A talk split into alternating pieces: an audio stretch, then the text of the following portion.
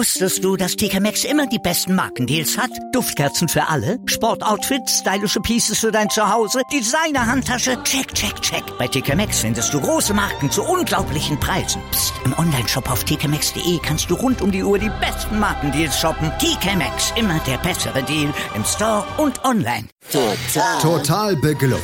In Zusammenarbeit mit Clubfans United. Der Podcast für alle Glubberer. Alles, zum ersten FC Nürnberg auf meinsportpodcast.de. Hallo und herzlich willkommen, liebe Clubfans. Wir sind hier bei Total Beklubbt und wir wollen uns heute unterhalten über das Montagsspiel, die Wasserschlacht im städtischen Schwimmbad zu Nürnberg und noch bestimmt werden uns noch viele andere Witze einfallen, die wir über dieses ja ähm, an der Grenze der Legalität stattfindenden Partie noch reißen können. Wir, das bin ich, Jakob Lexer, heute in Vertretung von Felix, der wieder mal eine Woche, was heißt wieder mal, der zum zweiten Mal in der Hinrunde eine Woche Pause machen kann. Freut mich sehr, dass ich ihn da vertreten darf. Ich glaube, er freut sich auch, dass er ab und zu mal ein bisschen kürzer treten kann. Zu Gast habe ich heute von Clubfans United Stefan Helmner, der Typ, der in den Mitte der 90er gedacht hat, man braucht unbedingt als Clubfan eine Seite für Clubfans und da sind wir ihm heute noch dankbar. Hallo Stefan.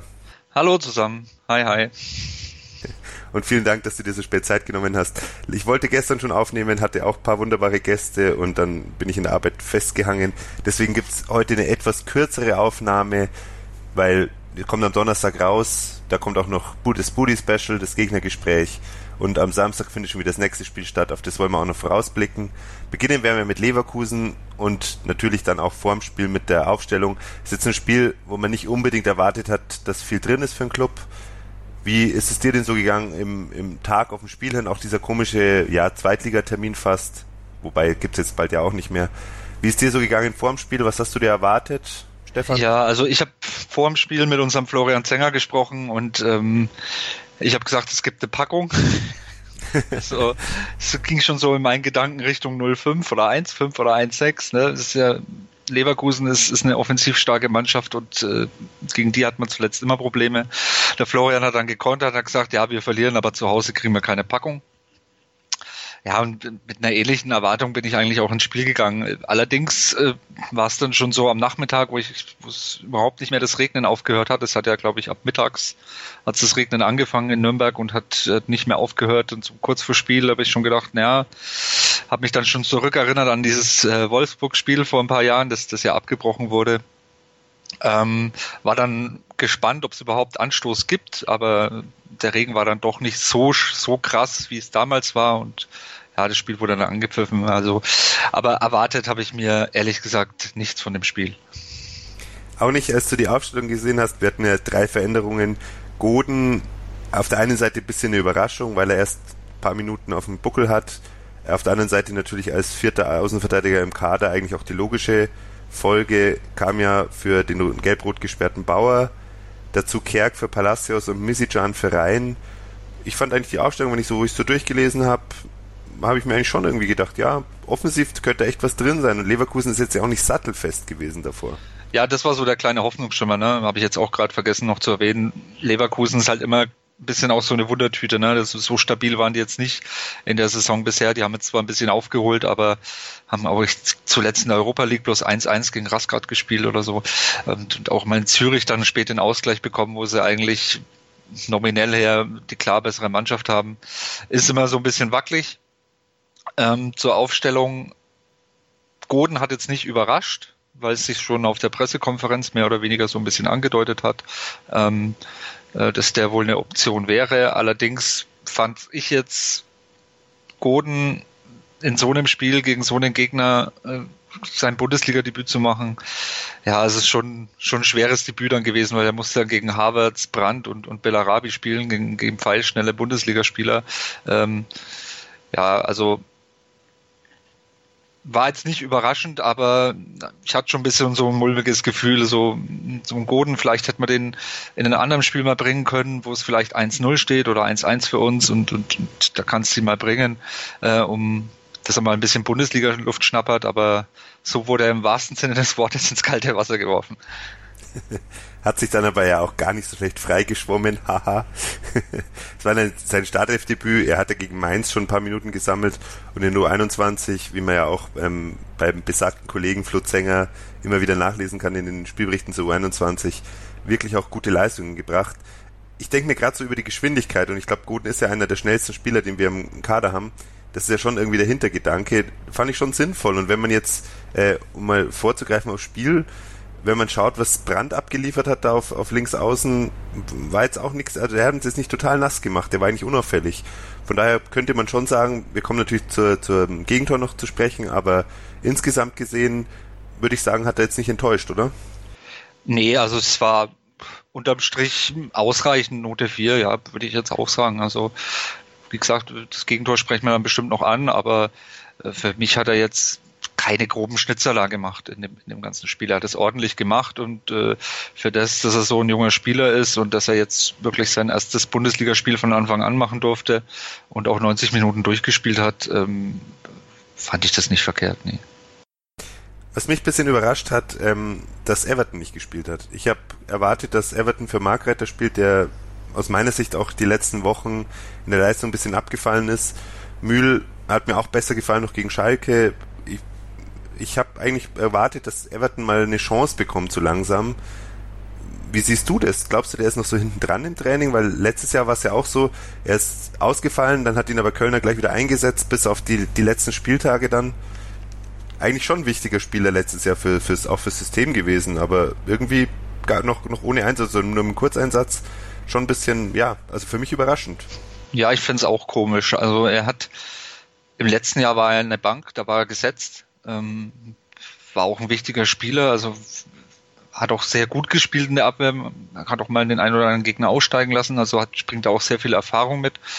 Ähm, Im Pokal hat er jetzt zuletzt gespielt, da war er wieder fit, also da konnte man sagen, nach dem Pokalspiel in Rostock, er ist jetzt wieder fit und äh, seitdem hat man ihn aber nicht mehr wirklich gesehen, sitzt nur auf der Bank. Ähm, ich weiß nicht, was Kölner da vorhat, was Everton in Anführungszeichen verbrochen hat. Ich glaube, ähm, vielleicht vertraut Kölner auf das eingespielte Duo mittlerweile. Everton war ja lange verletzt und jetzt ist halt Mühl Markreiter, die haben sich jetzt eingespielt. Mühl macht jetzt auch nicht wirklich katastrophale Fehler da hinten. Also der macht seinen Job auch sehr gut, muss man sagen. Ich halte trotzdem Everton noch für den besseren Fußballer.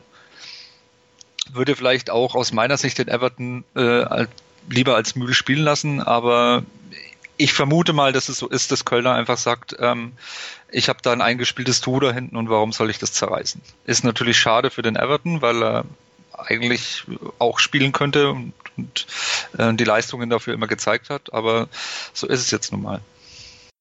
Finde ich sehr interessant. Ich bin ein bisschen gegenteiliger Meinung, was das Fußballerische angeht. Ich finde, dass Everton im Aufbauspiel, also Mühl, habe ich das oft das Gefühl, dem ist verboten worden zum Teil, dass er lange Bälle spielt. Der hat jetzt gegen Schalke auch, finde ich, in, in wirklich sehr, sehr starker Manier das 3, äh, 3 2 zu 3 dann vorbereitet.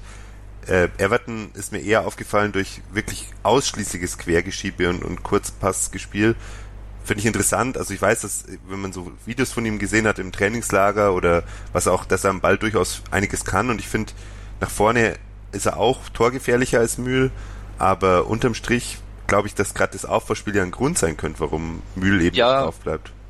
Also ich habe jetzt auch mit dem Fußballerischen nicht unbedingt das Aufbauspiel gemeint, sondern einfach auch mal das Tripling oder so, mal hinten ah, mal ja.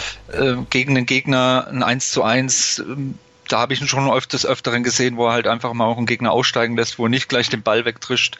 Ähm, ja, das vielleicht stimmt, spielt er ein bisschen quer, aber das Ruhe fand Ball, ich, definitiv. die Ruhe am Ball, ja, so kann man es ausdrücken, die Ruhe am Ball hat er deutlich mehr. Gut, ansonsten, ähm, Petrak hat mich jetzt leicht überrascht, wobei ich auch verstehe, wenn man sagt, dass Rhein jetzt nicht jedes Spiel von Anfang an macht, der auch so sich ein bisschen schwer getan hat in den letzten Spielen. Kerk, Misican, absolut nachvollziehbar aus meiner Sicht, hätte ich eigentlich gegen Schalke schon erwartet, gerade mit Misican eigentlich unser stärkster Offensivspieler auf den Flügeln in den, in der ganzen, über die ganze Saison gesehen für mich sehr überraschend gegen Schalke nicht in der Startelf. Ist ja auch vom ähm, Eurosport-Moderator sehr warm empfangen worden, der die ganze Zeit nur erzählt, wie toll schnell der ist. Äh, interessanterweise, ich glaube, die ersten zwei Mal ist Misijan dann abgelaufen worden vom Gegner. Aber gut, die Abwehrspieler waren auch schnell. Ja, das ist Reporterpech.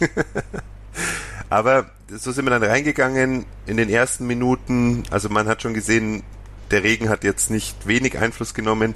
Mein einziger Wunsch war, und der wurde sogar erfüllt vom Club, war die ganze Zeit, bitte nicht flach auf den Tor oder auch nicht hoch, nicht auf den Torwart zurückspielen. Ich habe einfach gesehen, dass der Ball hängen bleibt unterwegs. Ich glaube, der Club hat es nicht einmal probiert in 90 Minuten. Also wirklich Props, weil das habe ich, das war für mich eigentlich das, das sichere Gegentor, das wir auf jeden Fall kassieren. Leverkusen, Leverkusen hat es auch nicht, hat's auch nicht gemacht, wollte ich gerade nee, sagen. Die einmal. Haben sich auch davor gehütet, ja. Einmal, glaube ich, haben sie Querpass gespielt und der ist auch direkt liegen geblieben. Das war in der zweiten Halbzeit. Also war, sowas war schon mal auf jeden Fall sehbar nicht möglich. Dann Dribblings extrem schwer. Jetzt sagt man so kämpferisches Spiel, auch die Uhrzeit bisschen unangenehm. Das kommt dem Underdog zugute. Ich fand, Leverkusen hat es deutlich besser gemacht in der ersten Halbzeit und die technischen Vorteile hat man da schon klar gesehen. Wie, wie hast du so die ersten 20 Minuten erlebt? Ja, ähnlich, ähnlich. Also ich glaube am Anfang so die ersten paar Minuten, die ersten zehn Minuten waren wir noch ganz gut irgendwie in der Partie drin. Da haben wir noch so ein bisschen Paroli bieten können. Und dann spätestens mit der Aktion ähm, äh, wo, glaube ich, Brandt den Ball auf Bellarabi spielt, der Ball erst schnell wird, richtig schnell wird und, und Bellarabi sich eigentlich schon denkt, ach scheiße, der, den erwische ich nicht mehr und dann beim zweiten Aufsetzen bleibt der Ball halt einfach liegen. Und wo, wo dann diese scharfe Flanke reinkam, ähm, ja, dann, dann hat der Leverkusen völlig das Heft in die Hand genommen und muss man auch ein Kompliment an Leverkusen sagen, weil wie du schon sagtest, ähm, eigentlich ist das ist der Platz für eine für so eine Mannschaft wie uns äh, besser als für eine Mannschaft, die, die auf, auf schnelle Umschalten äh, setzt und auf äh, äh, ihre schnellen Flügelspieler setzt, auf ihre schnellen Spieler vorne, ähm, dass die da im Nachteil sind, weil eben der Ball liegen bleibt. Ähm, hat Leverkusen dann richtig gut gemacht, hat es hat die totale Spielkontrolle gehabt, ich glaube bis zum Ende von der Halbzeit. Ich habe dann irgendwann Mitte der, der ersten Halbzeit schon zu meinem Kollegen gesagt, also es dauert nicht mehr lang, dann scheppert's hier. Ähm, so war es ja dann auch. Ähm, und das war völlig verdient, weil Leverkusen hatte das Spiel völlig im Griff. Ja, was direkt im Anschluss an die von dir gerade beschriebene Szene war, für mich, da hat uns der Regen gerettet. Da war dieser komische Lattenschuss aus, also abgeblockter Lattenschuss, wo Volland am Pfosten steht und der Ball in eine Pfütze springt und sich dann wegdreht und Volland den ganz spitzen Winkel hat. Der Volland stand perfekt. Also wenn der Boden trocken ist, hätte er den Ball an, an, im schlimmsten Fall an Schienbein bekommen und hätte ihn reingeschoben. Das, natürlich kurioser Schuss, auch durch, dadurch, dass es abgeblockt worden ist. Kerk hat den von Sven Bender den Schuss abge, äh, abgefälscht, aber da, das war schon, also da stimme ich mit dir überein, die zwei dicken Chancen und da war schon, haben wir schon gesehen, ja, Leverkusen die sind nicht schlecht drauf, die haben auch ein bisschen was vor und dann, glaube ich, muss man auch doch den Faktor Hektik mit einbeziehen. Sehr, sehr schnell hat das Publikum auf äh, einige Entscheidungen von Schiedsrichterin Bibiane Steinhaus reagiert. Ich auch vom Fernseher, wobei ich immer wieder, da vor allem in der ersten Halbzeit immer wieder von der Zeitlupe dann berichtigt wurde. Also ich weiß nicht, äh, hast du das Spiel im Stadion gesehen oder im Fernseher? Ich habe es im Stadion gesehen, ja. Okay dann hast du das ja wahrscheinlich äh, ähnlich gesehen wie ich im ersten Moment. Wie war dein Eindruck? Also ich weiß nicht, ob du im Nachhinein die Szene gesehen hast. Ich glaube, es war wirklich eine 100% Quote. Sie lag wirklich richtig einfach. Ja, das, also ich habe es ich hab's danach äh, im Presseraum äh, mir, mir anhören dürfen. Ähm, Im Stadion war es durchaus strittig. Da waren einige Szenen. Ich glaube auch einmal, wo wo Kubo fällt und ähm, dann gibt's Foul, aber gegen Kubo und nicht für Kubo. Das sah im Stadion aus, als wäre Kubo gefoult worden, aber mir wurde dann auch berichtet, dass äh, Frau Steinhaus in gut wie allen Entscheidungen richtig lag. Ja, ganz interessant auch, wie der Ball gespielt wurde. Ich glaube, Chor hat auch einmal eine, eine, eine Grätsche gemacht und hat gedacht, der Klubberer hat sich den Ball vorbeigelegt und ist gefault worden und man sieht halt in der Zeitlupe, Chor hat den Ball in die Richtung gespielt und ja. ist halt danach getroffen worden. Einfach wirklich blöd. Dann gab's die erste sehr, sehr gute Szene von Nürnberg, die das dann endete in der gelben Karte. Genau in dem Moment hat sich bei mir das Internet aufgehängt und ich dachte, es gab Elfmeter. Das mit der Hand hingegangen wurde, hat auch gestimmt. Da hatte ich jetzt zwei Fragen für dich. Zum einen, ich meine, es war schön rausgespielt. Äh, Petrak hat da den Ball wieder, wieder erobert. Behrens auf Misicjan, der von Chor, ja, am Fuß getroffen wird, trotzdem weiterläuft. Ist jetzt auch nicht was, was man über Misicjan in der ganzen Saison sagen kann und dann flankt er und Kubo kommt eben nur mit der Hand hin. Findest du die gelbe Karte gerechtfertigt in dem Moment? Ja, also ich habe, ich, war ja, ich habe mir das in der Halbzeit angesehen auf dem Fernseher und habe da die Zeitlupe gesehen. Ich, der, mein erster Gedanke war deppert. Also warum gehst du da mit der Hand hin? Ne? Ähm, Kölner sagte nach dem Spiel, ja, was soll er machen? Ne? Er ist halt im Sprung und das ist halt die Handbewegung. Ich glaube, vielleicht hat er auch irgendwie äh, reklamiert oder irgendwas, so wie letztes Jahr der Elfmeter gegen Valentini. Das, Im Sprung? Im Sprung, meinst du? Weil wenn er ihn, also wenn er es schafft, mit der Hand an den Ball zu kommen, in der Situation und den Ball nicht ins Tor zu machen, was ja ein Betrugsversuch ist, das ist schon, also das ist das, was ich, wo ich mir ja. eher denke, das kann ja gar nicht Absicht gewesen sein. Also ich, insgesamt glaube ich, dass die gelbe Karte in Ordnung geht, weil er geht ja schon deutlich mit der Hand hin, ne? er hält ja den Arm hoch und ähm, das sind halt so Sekundenentscheidungen, vielleicht ist da eben da eine Sicherung durchgebrannt in dem Moment. Ähm, ja, es, es sah auf jeden Fall doof aus. Definitiv. Und die Diskussion, die auch Sammer dann aufgegriffen hat in der Halbzeitansprache, fallen lassen, Elfmetern mitnehmen oder muss vielleicht sogar VAR, ja. genau, muss der ja. VAR sich vielleicht einschalten? Haben wir auch im Stadion diskutiert, aber konnten wir natürlich erst diskutieren, als wir auch die Zeitlupe gesehen haben. Ich meine, ist natürlich lobenswert, dass er da weiterläuft. Ich, ich bin auch kein, ich bin Freund von Fairness und kein Freund von Elfmeterschinden, aber ein Robben hätte die Einladung angenommen, sage ich mal so, und dann hätte es wahrscheinlich Elfmeter gegeben. Ich würde sogar so weit zu gehen. Das, das Problem an der Sache ist, du musst ihn nehmen, fertig. Es ja. ist unprofessionell, ihn nicht zu nehmen. Meine Fußballfansicht ist, ich finde es absolut richtig, dass er weiterläuft, weil es hat ihn nicht mal eingeschränkt in, seine, in seiner Bewegung. Ähm, aber er ist getroffen worden.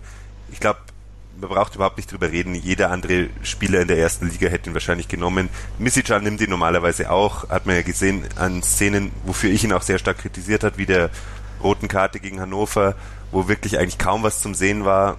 Jetzt ist er weitergelaufen beim 0 zu 0. Ich finde aus meiner fußballromantischen Sicht alles richtig gemacht. Aus einer professionellen Sicht, glaube ich, kann man es kritisieren. Ich, mir ist lieber so als andersrum. Also lieber geht, geht, lässt er sich dann nicht fallen und als dass er eine Grätsche macht, aber gut.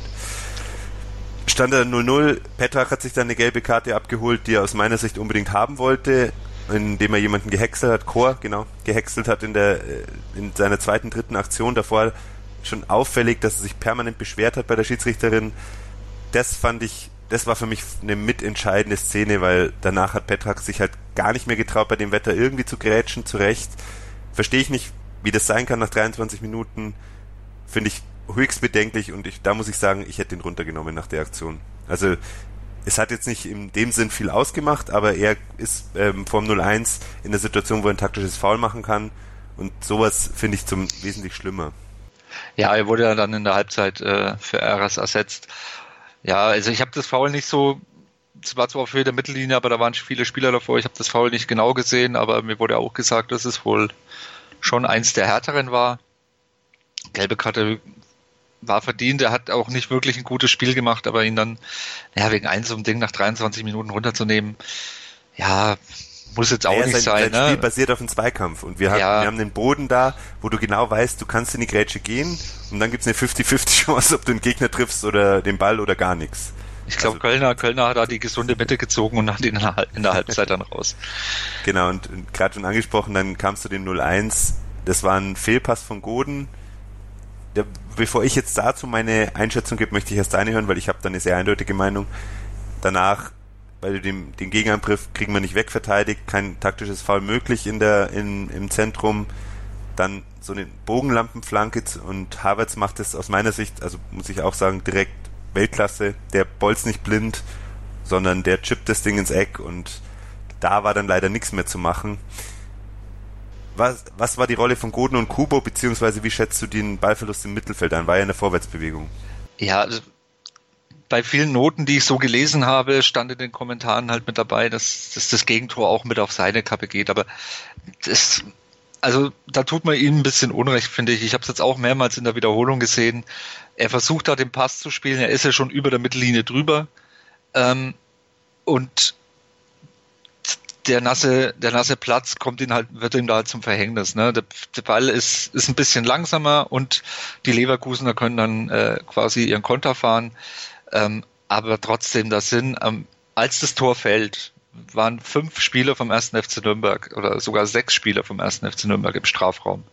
Und ähm, die hätten das alle wegverteidigen können, inklusive Spieler Nummer 7, den Torwart. Also der da auch nicht ganz unschuldig an dem Tor ist, wage ich mal äh, jetzt zu behaupten, weil er einfach den Ball nach vorne abwehrt, äh, genau auf Havertz vor die Füße. Ich meine, Havertz macht es dann Weltklasse, wie er das Tor macht, mit einer Ruhe und dann lupft. Aber wehrt man den Ball zur Seite ab oder lenken über die Latte, dann passiert da maximal eine Ecke. Ne? Ja, sehe ich genauso. Ich also Goden, Goden nehme ich da aus dem Tor wirklich zu, zu 90 Prozent raus. Was, ich meine, der, der ist da in der Vorwärtsbewegung, versucht einen Pass auf Kubo zu spielen, glaube ich, und, und auf dem Rasen bleibt der Ball hängen. Ja, mein Gott, was willst du ihm da als Vorwurf machen? Ja, ich finde auch, ähm, das war der einzige Pass, den ihm Kubo angeboten hat. Das ist, er hat halt auch genau ja. dahin gespielt. Ich verstehe, dass er da nicht ins Tripling geht. Natürlich, ein Ballverlust im Mittelfeld in der Vorwärtsbewegung ist immer eine schwierige Sache, aber da muss das taktische Foul kommen. Und aus meiner Sicht, ähm, ich habe das aber jetzt auch nicht nochmal gesehen, war Petrak da in der Nähe und der nimmt halt gelb-rot und deswegen lässt das weg und deswegen steht es 0-1. Ein bisschen vereinfacht gesagt, Guden hatte danach noch eine bisschen eine unglückliche Szene, wo Markreiter ihn anschießt ich habe mich da ein bisschen aufgeregt, äh, kurz danach, weil Markreiter ist ja dann auch ins Tripling gegangen, wo er den Ball verloren hat. Das war ja die viel, viel fatalere Fehler als der von Goden. Ist halt nichts draus geworden, interessiert kein Schwein hinterher, aber das war dann schon wieder so ein bisschen kopfloses Spiel dann danach. Kubo hat dann noch einen kleinen Schuss gehabt aufs Tor. Ansonsten ist, ist eigentlich dann bis zur Halbzeit nichts mehr passiert. Außer, dass Petrak noch Arangis auf den Knöchel gestiegen ist. Das war aber, glaube ich, jetzt auch versehen. Haben Schiris auch schon mal gelb-rot gezeigt. Was dann in der Pause gewechselt wurde, hast du gerade schon gesagt. Wir machen auch eine kurze Pause. Da könnt ihr euch jetzt kurz anhören, was auf mein Sport-Podcast in der Woche noch an, so angeboten wird an Programmen. Und nach den Programmhinweisen hören wir uns wieder bei der Besprechung von der zweiten Halbzeit. Wusstest du, dass TK Maxx immer die besten Markendeals hat? Duftkerzen für alle, Sportoutfits, stylische Pieces für dein Zuhause, Designer-Handtasche, check, check, check. Bei TK Maxx findest du große Marken zu unglaublichen Preisen. Psst. im Onlineshop auf tkmaxx.de kannst du rund um die Uhr die besten Markendeals shoppen. TK Maxx, immer der bessere Deal im Store und online. Interception. Touchdown. Der Football Talk mit Sebastian Mühlenhof. Höre die aktuellsten News aus den NFL Divisions. Jede Woche neu auf meinsportpodcast.de. Und da sind wir wieder. Stefan Helmer von Clubfans United und Jakob Lexer von Total Beklubbt. Genauso sind übrigens auch unsere Handles at Clubfans United. Könnt ihr den Stefan treffen rotes-ballett könnt ihr mich anschreiben, wenn ihr irgendwelche Fragen habt, wenn euch irgendwas nicht klar war. Bis jetzt sind wir ja mit unseren haarscharfen Analysen immer voll am Start gewesen. Wir haben jetzt den Wechsel, Eras ist gekommen für Petrak, Wendell für Bender. Noch so ein Unterthema, das ich eigentlich auch noch aufmachen wollte, das ich nur kurz erwähnen möchte. Bender hat es halt wieder sauber auf den Kopf abbekommen, hat dann weitergespielt bis zur Halbzeit, ist auch wieder sehr positiv verfolgt worden vom Kommentator. Ähm, das Problem Gehirnerschütterung in der Bundesliga ist halt wirklich ähm, im Rasenfunk jetzt auch schon öfter stark behandelt worden in der Folge in der letzten Woche sehr intensiv. Wenn euch das interessiert, hört das mal nach. Ich finde das auch extrem gefährlich, deswegen wollte ich das nur kurz ansprechen. Man braucht auch nicht feiern, wenn ein Spieler, der irgendwie einen Tritt gegen den Kopf bekommt oder der offensichtlich benommen ist, weiterspielt, sondern der gehört einfach zumindest getestet, ob alles in Ordnung ist. In der Halbzeit ist er dann runtergegangen. Was sagst du zum Wechsel von Eras für Petrak? Ich hätte persönlich rein erwartet. Mich hat das ein bisschen überrascht, weil Eras jetzt auch nicht der Grätschenkönig ist und bei dem Untergrund mit seinen 1,96 auch nicht im Vorteil. Was hast du dir gedacht bei dem Wechsel?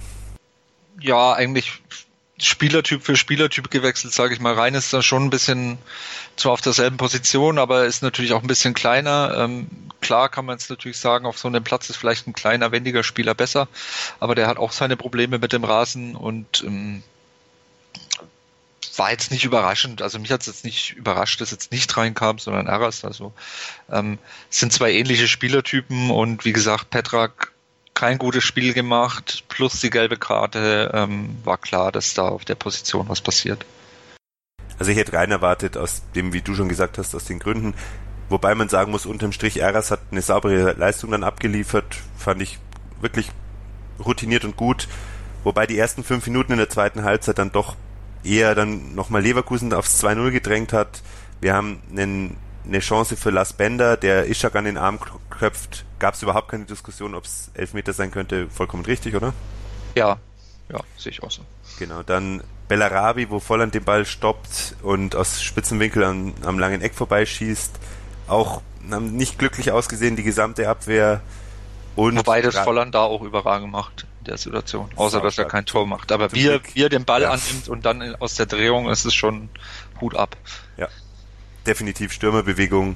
Dann der Abschluss war dann eher, ja, Zweitliganiveau. Aber guter Mann auf jeden Fall. Und Brandt, der dann noch den Schuss relativ, ja, schon scharfen Schuss, den dann äh, Breto nicht so richtig aufnehmen kann. Breto insgesamt mit keiner überragenden Partie, immer so ein bisschen latent, ja, unruhig, wenn, wenn Breto in der Nähe vom Ball war. Auf der anderen Seite halt für einen Torwart auch wirklich die allerfieseste Situation. Man hat auch gesehen, das Wasser stand um den Strafraum am allermeisten, plus er hat sich die ganze Zeit anscheinend seine Handschuhe ausgedrückt, die voller Wasser waren. Wie, wie siehst du das? Also er ist halt schon echt auch deutlich ruhiger. Wie, wie ist so deine Einschätzung, wie er sich bei seiner Rückkehr von Beginn an zwischen dem Pfosten geschlagen hat? Ja, wie du schon sagst, ist der Platz äh, war natürlich schwieriger. Hat nach dem Spiel gesagt, dass er immer bei jedem Absprung so ein bisschen halb im Boden versunken ist. Ähm, insgesamt ordentliche Leistung, bis, wie schon angesprochen, das Gegentor. Das geht mit ich weiß nicht, zu 50 Prozent auch auf seine Kappe, weil er da den Ball einfach beschissen abwehrt. Also den Ball zur Mitte abzuwehren ist halt für einen Torwart äh, die schlimmste oder die schlechteste Entscheidung und ich, da hätte er halt versuchen müssen, glaube ich, trotz des Platzes ähm, den Ball entweder zur Seite abzuwehren oder ihn vielleicht über die Latte zu lenken. Ähm, dann fällt vielleicht auch das 0-1 nicht. Aber insgesamt, da, ich finde, du hast da schon einen hohen Standard. Also ich verstehe, was du meinst. Ich denke mir auch mehr Kraft. Also wenn er schon in die Mitte abfälscht, dann wenigstens, man kann das auch mit einer Faust, kann man den Ball doch relativ nah an die Mittellinie bringen. Ich verstehe das, aber je mehr Geschwindigkeit du reinsetzt, desto unsauberer triffst du den Ball. Und der Ball war auch lange in der Luft. Also ist ja nicht so, dass er jetzt überraschend da kam. Der wurde ja noch von Mühl abgefälscht und so eine Bogenlampe. Also ja, das, das hätte man besser Situation, lösen können. aber ich, ich gehe mit dir konform. Es war jetzt nicht, es war jetzt kein klarer Torwartfehler, aber er hat auch keine gute, keine gute Figur gemacht in dem Moment. Aber also insgesamt, solide, ja. insgesamt der Rest vom Spiel kannst du ihm keinen Vorwurf machen. Nee. Und ja, aus dem Nichts in der 56. wo ein Eckstoß von uns zu nichts ge geführt hat, beziehungsweise glücklicherweise das Wetter einen Konter verhindert hat, steht es dann 1-1. ja. Georg Markreiter schönen Gruß an Felix übrigens, der ja in seiner Saisonwette pro Markreiter-Tor einen Betrag spendet. Endlich hat er mal getroffen, der Schorsch. Wie hast du das Tor erlebt? Ja, ich habe mich, ich habe mich erst mal aufgeregt, noch bevor das Tor fällt, weil ähm, ich glaube, die erste Ecke davor, die Kalk schießt, die war ja scheiße, um es mal salopp zu zeigen, genau weil sie so. genau auf dem kurzen Pfosten direkt auf dem Mann, aber ich mir denke, ja, was, was willst du jetzt da mit dem Ball? Ähm, die zweite war genauso beschissen, wo ich mir gedacht habe, jetzt macht er das gleiche wieder. Dann kommt der Ball ja noch immer irgendwie zurück, dann reingeflankt und dann aus dem Gewühl, ja klar, ich meine, das sind, das sind die Chancen oder die Szenen, die wir nutzen müssen in so einem Spiel, weil wir, wir wahrscheinlich spielerisch äh, gegen Leverkusen da mit und ohne Regen nicht viel ausrichten können und, und da haben wir die Chance beim Schopfer gepackt und äh, Markreiter macht das gut, ein Ball ein bisschen abgefälscht. Ich weiß nicht, ob der auch reingeht, wenn er nicht abgefälscht ist. Ich glaube schon, weil er schon ziemlich scharf geschossen war und ähm, Radetzky, glaube ich, schon in der Bewegung schon in, nach links war und der Ball schlägt ja rechts ein. Ähm, ja, ist mir ein Stein vom Herzen gefallen, dass, da, dass wir noch da den Ausgleich machen. Du sagst es, also war ja auch vor der Saison immer von uns so angesprochen worden, dass über die Standards muss es gehen. Wir werden es nicht über das Spielerische schaffen, wir müssen über die Standards kommen ich hatte die gleichen Gefühle wie du, nachdem er die furchtbare erste Ecke gleich nochmal so gespielt hat. Bloß beim zweiten Mal war dann auch ein Nürnberg-Spieler da in der, in der Nähe und hat es, glaube ich, ein bisschen verlängert, wodurch dann die, die mangelhafte Klärung kommt. Aus meiner Sicht äh, hält ihn Radetzky ganz klar, weil der war sehr zentral von äh, abgeschlossen, sieht man von der Hintertorkamera und der fällt schon ab, aber deswegen muss man halt Abschlüsse ja, suchen. Darauf spekulierst du ja auch, ne? Absolut. Und da hat Margreiter alles richtig gemacht.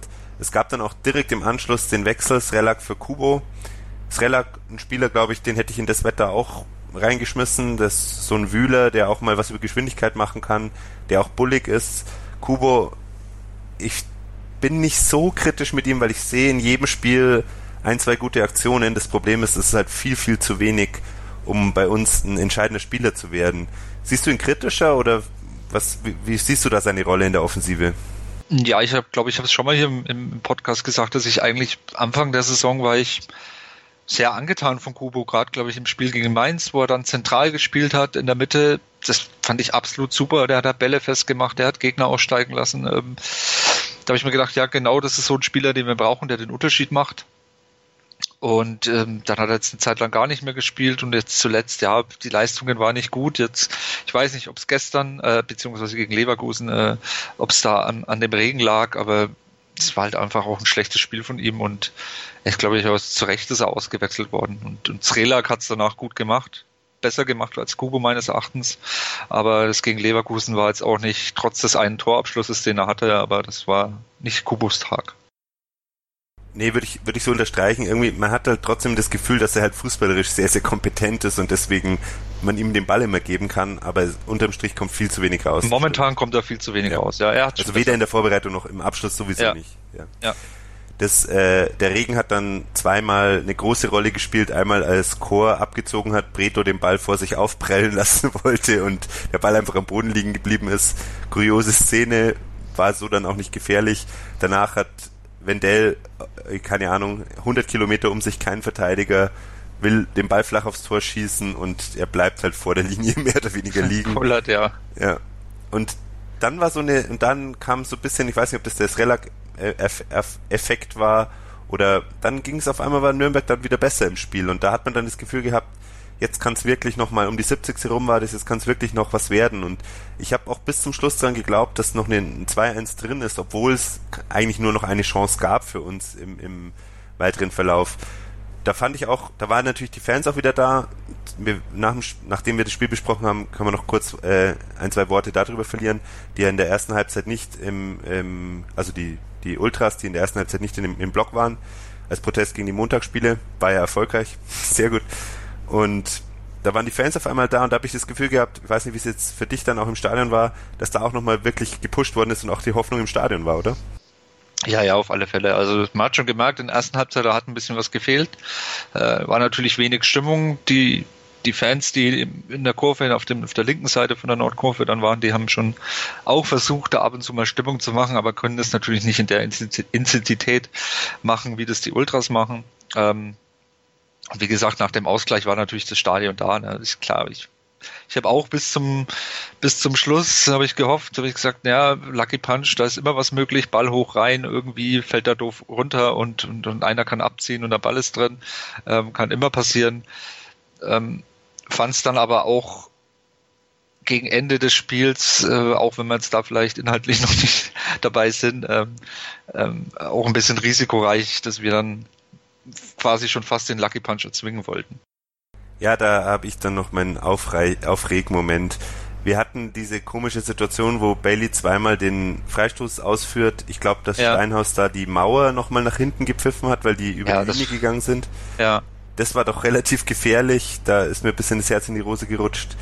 Und dann ist das gleiche passiert und ich habe da heute auch schon mal drüber geredet mit jemandem, wie das sein kann, nach dem Spiel gegen Düsseldorf, wo es 1 zu 0 steht für uns, ist ein Spielstand, wie auch da, man hat gesehen, als Palacios gekommen ist, Kerkes ist auch nicht vom Platz gesprintet, sondern das 1-1 ist ein gutes Ergebnis. Und dann haben wir einen Standard, wie gegen Düsseldorf beim 1-0, und dann läuft ein Spieler vom Gegner allein aufs Tor von uns zu.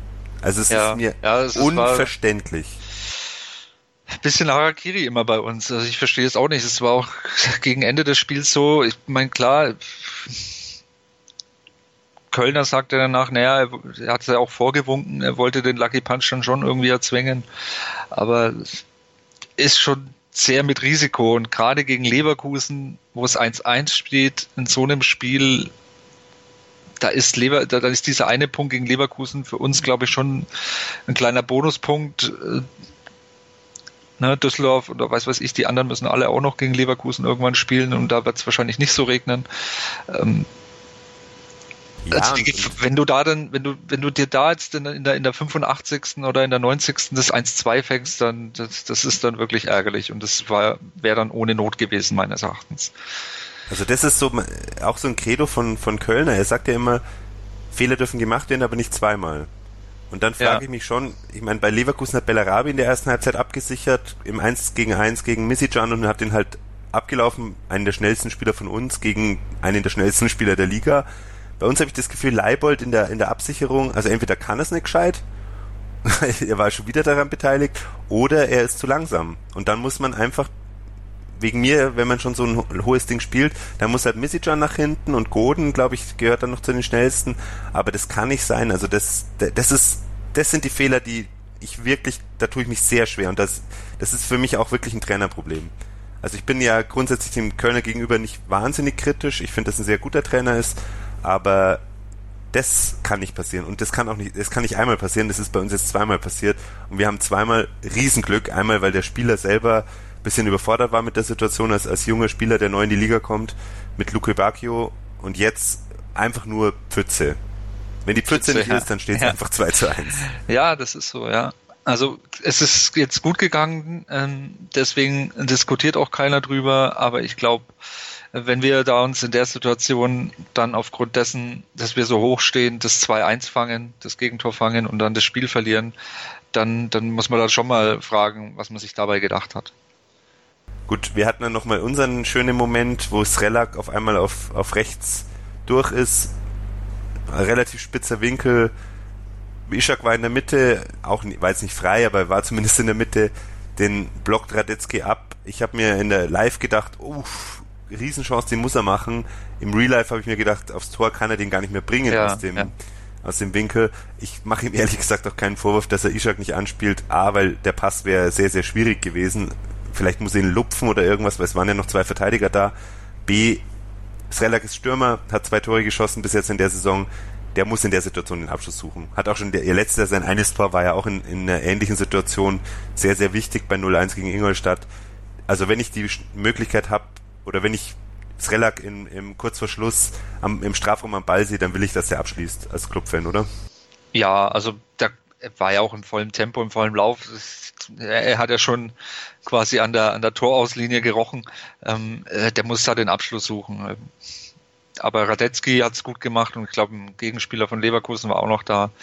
Ähm, spitzer Winkel, ja, schwierig. Da das ist auch schwierig, eine andere Option, ne? da zu flanken. Ich, aus der, der Geschwindigkeit, weiß nicht. Ne? Ja, bei unserem Glück bricht sich in Hax. Ja. ja, dann sind wir gut durchgekommen durchs Spiel. Wir hören uns noch mal kurz an, was mein Sportpodcast in der Woche noch zu bieten hat. Und danach versuche ich, äh, Stefan ein paar Suggestivfragen weniger zu stellen. Ja, Stefan, stimmt das? Ja, ist das so? Die komplette Welt des Sports. Wann und wo du willst. Auf meinsportpodcast.de. Meinsportpodcast.de ist Sport für die Ohren. Like uns auf Facebook. Und damit beginnt jetzt der dritte und letzte Teil von der Besprechung des Spieltags. Wir haben noch zwei kleine Themen und wollen dann noch kurz auf die Bayern vorausschauen. Erstes Thema habe ich gerade schon angesprochen. Die Fans haben protestiert gegen Montagsspiele. Grundsätzlich etwas, muss man ja ganz klar sagen, aus Stadiongängersicht. Furchtbarer Termin. Grundsätzlich in der zweiten Liga durch das Montags-Live-Spiel sehr beliebt bei den Fans. Jetzt wird es in beiden Ligen abgeschafft. Findest du, dass in der Situation, in der wir jetzt sind, dass das irgendwie ein schlechter Termin war, um, um der Mannschaft eine Halbzeit lang die Unterstützung zu versagen? Ich finde, man hat es, als die Ultras in, in Rostock nicht dabei waren, auch schon an der Stimmung gemerkt. Grundsätzlich lebt die Mannschaft aus meiner Sicht nämlich schon sehr stark von der sehr guten Stimmung, in, auch auswärts, aber vor allem halt im eigenen Stadion. Findest du, dass das etwas war, wo es sich lohnt, dass man sich dagegen einsetzt? Oder findest du, dass es eher der Schaden für die eigene Mannschaft da oder die Gefahr des Schadens zu groß ist? Ja, wenn man einen Protest machen will, also ich fand ja den Protest so auf diese friedliche Art habe ich überhaupt überhaupt keine Probleme damit. Ähm, wenn man da seinen Unmut äh, Luft verschaffen will und den mal zum Ausdruck zu bringen. Ähm, zum Protest kennt halt keine Pro äh, äh Kompromisse und ähm, da ist es, glaube ich, egal oder den Fans, die dagegen sind, ist es, glaube ich, dann egal, gegen wen du spielst, ob du jetzt gegen Bayern spielst oder nicht. Ich, die Leverkusener Fans waren ja auch nicht da komplett, also die organisierten Leverkusener Fans, es waren zwar im Leverkusener Block ein paar Fans drin, aber die haben, glaube ich, nicht mal eine Fahne dabei gehabt. Das waren auch bloß ein paar hundert. Ich schätze mal, das waren 200, 300 Leute, die halt unorganisiert nach Nürnberg gekommen sind und sich Karten für den Gästeblock gekauft haben. Ähm, aber wie du vorhin schon angedeutet hast, ähm, hat es ja so langsam was geholfen. Ich glaube, Dortmund hat auch schon mal gegen die Montagsspiele äh, protestiert. War da nicht auch, auch, schon mal was in, in, der letzten Saison? Ich weiß es nicht mehr. Also irgendwas ähm, gab es, das stimmt in dem Zusammenhang. Ja, ja oder zumindest, zumindest keine Stimmung gemacht. Und äh, die DFL hat es ja jetzt eingesehen und ich glaube ab 2021, ne, der Saison 2021 wird es keine Montagsspiele, zumindest in der Bundesliga. Ich weiß nicht, ob das auch für die zweite Liga gilt. Ich glaube eher nicht. Doch. Äh, Gilt auch für die zweite Liga? Ja. Oh, oh, das ist interessant, weil das in der zweiten Liga hat sich ja schon quasi schon fast eingebürgert, dieses Montagsspiel, das gibt es ja, glaube ich, schon seit Mitte der 90er oder so. Ähm, ja, aber es war halt immer das Free-TV-Spiel und ich weiß es auch, mein Dad ja. letztes Jahr, ja, am Montag spielt der Club, kann ich ihn endlich mal wieder anschauen? Also, ja, nee. Also halt ich, ich kann da jeden Fan verstehen, der da protestiert, weil ähm, ich komme aus Nürnberg, ich habe es relativ einfach zum Stadion, aber für jeden auswärtigen Fan Montagabend 20.30 Uhr ist es halt beschissen. Ne? Vor allem für Leute, die kein Auto haben, ähm, die müssen mit den Öffentlichen fahren und die können dann wahrscheinlich nicht kommen, weil wenn sie ein bisschen weiter weg auswärts kommen, dann fährt zu der Uhrzeit, wo sie dann heimfahren, äh, haben sie keine Verbindungen mehr und ähm, nur fürs ja, Fernsehgeld genau. sowas zu machen, ja klar, ist, ist, ist das Fernsehgeld der größte Topf, aus dem die Vereine schöpfen, aber irgendwo hat es alles seine Grenzen. Auch in der letzten Jahr zweite Liga, wenn, wenn wir da englische Woche hatten, am Dienstag um 17.30 Uhr Anstoß, das ist, da denkst du dir auch, ähm, ja, erwarten was Sie, macht ihr da? Was, was, was denkt ihr euch da dabei? Ne? Ja, also das ist selbst ein Verein, der in Nürnberg arbeitet, äh, schwierig da zum Spiel zu kommen, weil die meisten doch so einen 9-to-5-Job haben und äh, da musst du ja früher Feierabend machen, damit du noch ins Stadion kommst. Also alles nicht so glücklich. Und ja, aber ich fand den, ich fand, wie der Protest abgelaufen ist, fand ich super. Ich fand auch super, dass der Verein mitgemacht hat, dass der Verein gesagt hat, okay, ähm, wir machen jetzt zwar nicht aktiv mit bei diesem Protest, aber wir unterstützen euch und jeder, der eine Karte für die unteren Blöcke hat oder eine Dauerkarte hat, ähm, dem, dem geben wir eine Karte für einen anderen Block. Das wurde alles geregelt. Ich habe auch nicht gehört, dass es da irgendwelche Probleme gab und fand, so wie der Protest abgelaufen ist, fand ich es gut. Das würde ich absolut unterstreichen. Ich meine, man muss halt schon sich überlegen, in England gibt es ja das Montagsspiel auch. Unterm Strich, wenn man halt, muss man halt auch auf die Kohle schauen und die deutsche Liga, die sträubt sich in vielen Bereichen so sehr dagegen. Auf der anderen Seite schauen halt dann auch die Fans jedes Jahr blöd, wenn es halt nichts wird mit dem Champions League Sieg für eine deutsche Mannschaft. Ich finde es schwierig ähm, aus finanzieller Sicht man kann natürlich sagen, aus, aus fußballerischer Sicht, aus praktikabler Sicht und auch wirklich, ich meine, ich finde, man kann von keinem Arbeitnehmer erwarten, dass er sich für ein Montagabendspiel in Nürnberg zwei Tage frei nimmt oder zwei halbe Tage frei nimmt, nur damit er da hin und her kommt oder sich dann ein Hotel nimmt äh, als Clubfan im eigenen Stadion, weil, weil man nicht mehr heimkommt. Ich finde das auch verständlich. Ich unterstütze das auch leise, aber ich sehe halt auch nicht, wo es hingehen soll finanziell, wenn man halt international mithalten will das ist halt schwierig, das, das, ja, das zusammenzubringen. Das zweite kleine Thema war die sogenannte, wurde uns so verkauft als Jobgarantie für Kölner, auch im Falle des Abstiegs, ist ja ein bisschen von manchen sehr stark interpretiert worden. Ich finde, zwei Faktoren sollten da schon eine, oder spielen da eine ganz klare Rolle. Das eine ist die Bewertung was hat Kölner aus der Mannschaft rausgeholt in dieser Saison? Hat er da das Maximum rausgeholt? Macht er eine gute Arbeit? Holt er zu wenig raus? Auf der anderen Seite, jetzt ist er gestärkt. Wird er auch nicht rausgeschmissen, wenn Nürnberg jetzt neun Spiele am Stück verliert? Das verstehe ich nicht so. Ich verstehe schon, dass das, solange es sich im Rahmen bewegt. Und dann sind wir halt wieder bei der Einschätzung und da gehen wir ja alle konform, dass Nürnberg jetzt nicht angetreten ist mit dem Kader, der Champions League spielen muss. Das war uns ja von Anfang an klar. Wie siehst du das, dass Bornemann da in die Öffentlichkeit geht? Ist es so ein bisschen auch ohne Not, weil gab es da Diskussionen oder sind die vielleicht in Nürnberg intensiver? Ist, steht der Trainer da mehr in der Kritik? Ich, ich weiß gar nicht. Ja, so unterschwellig, glaube ich, gibt es da immer Diskussionen. Ich glaube nicht, dass äh, alle Clubfans jetzt 100% immer einverstanden sind, äh, was der Trainer macht. Ähm, auf der anderen Seite zu der Jobgarantie, ähm, ja, ich finde solche Jobgarantien immer schwierig, weil die meistens nach hinten losgehen, wenn man sich da in der Liga so umschaut. Das stimmt, ähm, das ist meistens Ja, ich, ich glaube, der letzte, der letzte war Korkut oder so und der war auch gleich weg. Ähm, äh, ganz komisch alles. Ähm, Ja, also ich glaube, dass er vielleicht hat er irgendeinen Anlass gesehen, dass er sich von Trainer stellen muss. Ich weiß nicht, woher der kam. In der Presse gibt es keine Diskussionen, es gibt auch keine öffentlichen Diskussionen um den Trainer. Ähm, klar, wir haben jetzt sieben Spiele am Stück nicht gewonnen. Wir haben auch davon einige hoch verloren. Ähm, aber ich meine, man muss halt alles, ist alles immer ein bisschen im Kontext sehen. Ne?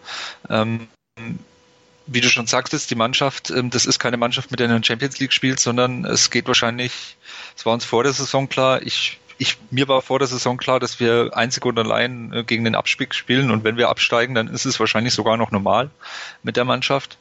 Ähm, von daher weiß ich nicht, warum das jetzt, äh, warum er da nach vorne geprescht ist. Ähm, ich glaube, Kölner wird so lange im Amt bleiben, solange er die Mannschaft noch hinter sich hat. Wenn es da mal bröckelt, wenn es mal zwischen Trainer und Mannschaft bröckelt, ähm, wenn da nicht mehr alle an einem Strang ziehen, dann kann schon passieren, dass, äh, dass du den Trainer entlässt. Also wir sind auch mit Oenning aufgestiegen und den haben wir auch in der Winterpause dann entlassen. Ne? Also das ist ja nicht so, ähm, dass wir jetzt äh, auch wenn Kölner einen guten Job gemacht hat, bist du ja eben nicht auf ewig zu Dank verpflichtet und, und musst sagen, ja, äh, du bleibst jetzt für immer und ewig unser Clubtrainer. Ich meine, wir wissen alle, wie das Geschäft läuft. Aber solange Kölner die Mannschaft im Griff hat und wir noch einigermaßen da unten mitschwimmen und, und, und Land sehen, sage ich mal so, Platz 15 in Sicht haben ähm, und nicht total abgeschlagen sind, total desaströs äh, auftreten, dann, glaube ich auch nicht, dass da, dass da irgendwie der Trainer zur Diskussion steht. Ja, sehe ich genauso. Jetzt sind wir genau auf dem Platz 15 momentan mit zwei Siegen, fünf Unentschieden, sechs Niederlagen. 14 Tore ist, glaube ich, ganz ordentlich. Die 30 Gegentore schmerzen. Ich würde das auch, also wir sind auch nicht mehr in der Situation, dass wir sagen können, das liegt jetzt an einem Ausrutscher oder an zwei Ausrutschern, sondern die Abwehr insgesamt ist, ist schon problematisch und damit meine ich auch das, meine ich das Defensivverhalten, nicht die Innenverteidiger oder die Außenverteidiger. Mit elf Punkten stehen wir eben punktgleich vor Stuttgart und zwei Punkte jeweils vor Hannover und Düsseldorf. Ich denke auch, wenn es jetzt jemand gesagt hat vor der Saison nach 13 Spieltagen, berühmte Aussage, hätte man das wahrscheinlich so unterschrieben. Unser nächster Gegner ist ja dann auch ein ziemliches Leichtgewicht, den man mal so im Vorbeigehen weghauen kann. Wir fahren nach München in die Landeshauptstadt, in die ungeliebte Landeshauptstadt. Die Bayern sind momentan Vierter. Es ist äh, sehr gut dokumentiert, dass da einiges am, ja, man kann sagen, die, Ka die Kacke, die dampft da so richtig. Es gibt so ein bisschen auch eine Entzweiung jetzt von Fans, die ja Hoeneß immer sehr unterstützt haben eigentlich, seine Basis, die ihm da so ein bisschen wegbröckelt. Als Clubfan, glaube ich, wird man wenige finden, die sagen, dass der Hoeneß ein super Typ ist. Das merken die Bayern-Fans jetzt auch langsam. Gratulation. Die haben jetzt beim letzten Spiel 2-1 in Bremen gewonnen. Das war verdient, wobei Bremen auch momentan in einer, in einer Krise ist.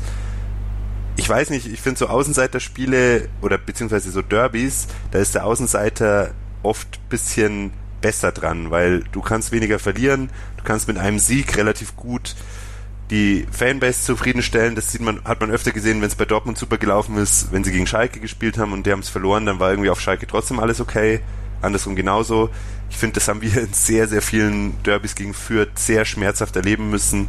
Irgendwie für uns auch in der Aufstiegssaison. Hinspiel haben wir gewonnen, Rückspiel, ja, chancenlos könnte man fast sagen, verloren. Das ist immer so ein Ding. Jetzt könnte man vielleicht auf den Effekt so ein bisschen hoffen, weil warum sollte sich Lewandowski für Nürnberg interessieren? Ich glaube, da, da hat der Club ein bisschen mehr dafür zu kämpfen. Oder fährst du mit einem guten Gefühl nach München oder sagst du, ja, gegen die Bayern ist halt leider auch nichts so nichts zu holen. Ich glaube, gegen die Bayern ist nichts zu holen. Also bin ich ganz ehrlich, also äh, da müssen schon die Bayern vielleicht auch so einen Tag erwischen wie gegen Düsseldorf, wo sie nicht so gut drauf sind und, und, und du einen überragenden Spieler hast. Düsseldorf hatte da Luke Bacchio an dem Tag. Ähm, da müsste wahrscheinlich ähm, Ishak einen Bombentag haben. Und, äh, Misicjan, Bayern, ja. oder Misicjan. Wenn dann über die Geschwindigkeit, ja. Ähm, die, Bayern-Krise ist ja schon langsam so wieder am Abeppen. Ich glaube, die haben jetzt relativ deutlich dagegen äh, äh, Benfica Lissabon gewonnen und ja, ich glaube, da ist, da ist wenig zu holen. Also wenn du da 0-3 heimgehst, dann kannst du im Wunder putzen und sagen, okay. So nächstes Jahr nochmal. Ja. Das finde ich fast ein bisschen zu krass. Ähm, würdest du in, die, in, den Bereich auch tippen? Ja, ja, also ja? klar, also die Bayern halbwegs ihre Performance auf den Platz bringen, dann Also ja, wir haben es jetzt auch gegen Leverkusen gesehen. Leverkusen, wo die mal das Spiel aufgezogen haben, haben wir auch nichts äh, äh, zu melden gehabt. Und äh, wenn Bayern das macht, die sind dann nochmal eine Schippe oder ein paar Schippen stärker als, als Leverkusen, dann wird es schwierig für uns noch dazu auswärts. Noch dazu auswärts, ja. Ähm, soll ich dir mal die Statistik vorlesen von den Bayern zu Hause? Gegen den Club, Spiele, ja. Äh, nee, nee, in der Saison. Ja, gut, in Sechs der Saison. Spiele, zwei Siege, drei Unentschieden, eine Niederlage, 11 zu 10 Tore, neun Punkte, Differenz von eins. Ja, klar, aber die Krise ist am Abebben, wie ich schon gesagt habe. Also, ich bin mir da nicht ich so glaube, dass sie da schon jetzt wieder langsam in die Spur kommen. Ich bin voll dafür, wenn das äh, sollten die Bayern einen schlechten Tag haben, dann müssen wir da sein. Ja, also ich, wie gesagt, ich glaube, bei denen liegen die Probleme tiefer und die sind nicht eine Mannschaft wie Leverkusen, wie Dortmund, wie Hoffenheim oder Leipzig, die im Offensivbereich wahnsinnige Geschwindigkeit herbringen. Jetzt kommt Coman zurück, da muss man schauen, aber und Nabri ist natürlich für uns auch ein Spieler, den man nicht ausschalten kann. Aber da krankt es schon viel und ich glaube, mit einem guten Plan, und das muss man ja sagen, die haben gegen Düsseldorf 2 zu 0 geführt oder mit zwei Toren Vorsprung. Aber du weißt, geführt. wie unsere Pläne gegen offensiv starke ja. Mannschaften dieser Saison aussahen. Also. Okay, ich gehe auf eine Niederlage aus. ich bin gespannt. Also ich, ich glaube, in der Saison mit dem Tor in München kann relativ viel passieren. Es ist völlig egal, ob das das 1-0, das 1-1 oder das 1-2 ist. Irgendwie können die Bayern damit momentan schlecht umgehen. Normalerweise, wie, wie wir eigentlich vor jedem Bundesligaspieltag sagen, im Normalfall verlieren wir das Spiel. Im Normalfall hätten wir auch gegen Leverkusen verloren. Ja, wir fahren dahin, es steht 0-0 am Anfang und wenn wir eins reinmurmeln, dann glaube ich, ist auf jeden Fall ist ein Punkt drin. Also ich bin gar nicht so wenig zuversichtlich, auch wenn ich natürlich ähm, am Samstag nach 15.30 Uhr dann 90 Minuten lang wahrscheinlich eher genervt sein werde vom Spiel, aber das sind ja Zukunftsprobleme. Vielleicht gibt es ja Starkregen nächste Woche in München. Den bringen wir einfach mit. Den Tag so.